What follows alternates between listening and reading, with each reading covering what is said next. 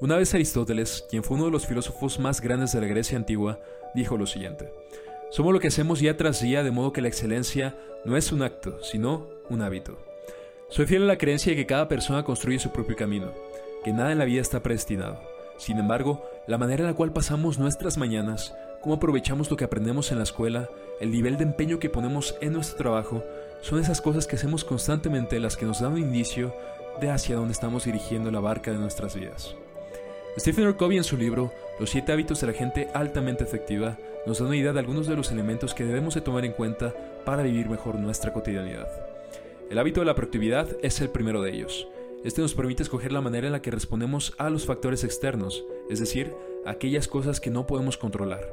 Siempre debemos hacerlo acorde a nuestros principios y valores, de esta manera estaremos siendo fieles a nosotros mismos a través de todo lo que hagamos. El segundo hábito es siempre comenzar una tarea o proyecto con algún propósito. El tener una visión de lo que queremos lograr permite dirigir nuestras acciones a lo que verdaderamente es significativo para nuestras vidas. El establecer prioridades a lo que hacemos es el tercero. Dedicamos tiempo y esfuerzo a cosas que muchas veces son intrascendentes. El tener la habilidad de conocer aquello que es más importante para nuestras vidas nos permite enfocar nuestras fuerzas en las cosas que verdaderamente valen la pena para el beneficio nuestro. La actitud de ganar es el cuarto punto. El desarrollar una mentalidad ganadora nos ayuda a superar esos obstáculos que muchas veces son difíciles de superar y a persistir hasta lograr nuestras metas. El siguiente aspecto es el buscar entender primero y ser entendido después.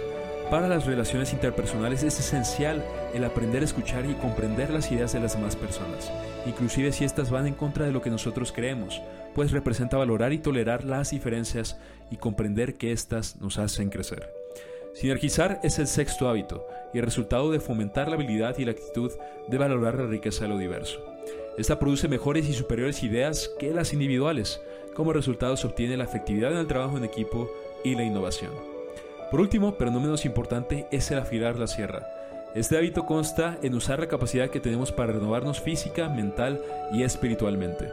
Es lo que nos permite establecer un equilibrio entre todas las dimensiones de nuestro ser, con la finalidad de ser efectivos en los diferentes papeles que desempeñamos en nuestras vidas.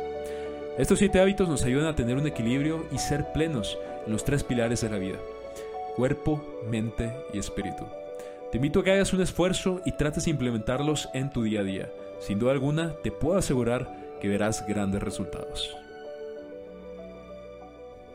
Hola, ¿qué tal? Me da mucho gusto el poder estar aquí con ustedes compartiendo el séptimo episodio del proyecto. Sigamos creciendo juntos a lo alto, a lo eterno. Como siempre para mí es un honor. Mi nombre es Alfredo Linarte y esto es Corazón de León.